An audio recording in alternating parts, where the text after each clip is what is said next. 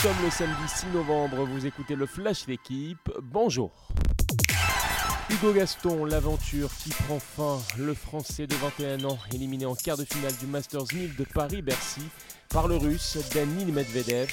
Un combat en deux manches face au numéro 2 mondial qui a sauvé 3 balles de 7. Hugo Gaston, combatif, rejoindra lundi la liste des 70 meilleurs joueurs mondiaux. Qualification entre autres de l'ultra favori Novak Djokovic, tombeur de l'américain Taylor Fritz. 71e demi-finale de Masters 1000 dans la carrière du Serbe. La vague lançoise continue de déferler en Ligue 1 en ouverture de la 13e journée. Les 100 et or ont dominé 4-0 le promu troyen. Le score était de 3 buts d'avance à la mi-temps.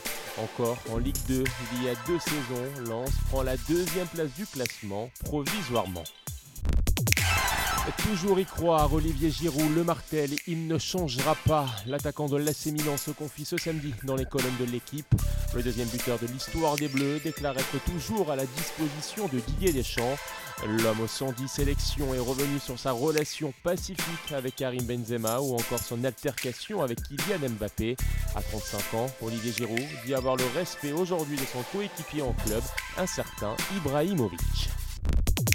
Monaco sans solution, la Roca Team impuissante sur le parquet de l'Olympiakos, les Monégasques défaits vendredi en Grèce, 86-65 en saison régulière. Les coéquipiers d'Alpha Diallo menaient pourtant de 10 points dans le premier quart-temps. Monaco devra se racheter la semaine prochaine face à Munich. Enfin, un mot de rugby, ne pas rater l'avant-match de France-Argentine décrypté en profondeur dans le journal. Les hommes de Fabien Galtier seront scrutés dans les 5 dernières minutes de leur rencontre, habituellement très pénibles. Merci d'avoir écouté le Flash d'équipe. Bonne journée.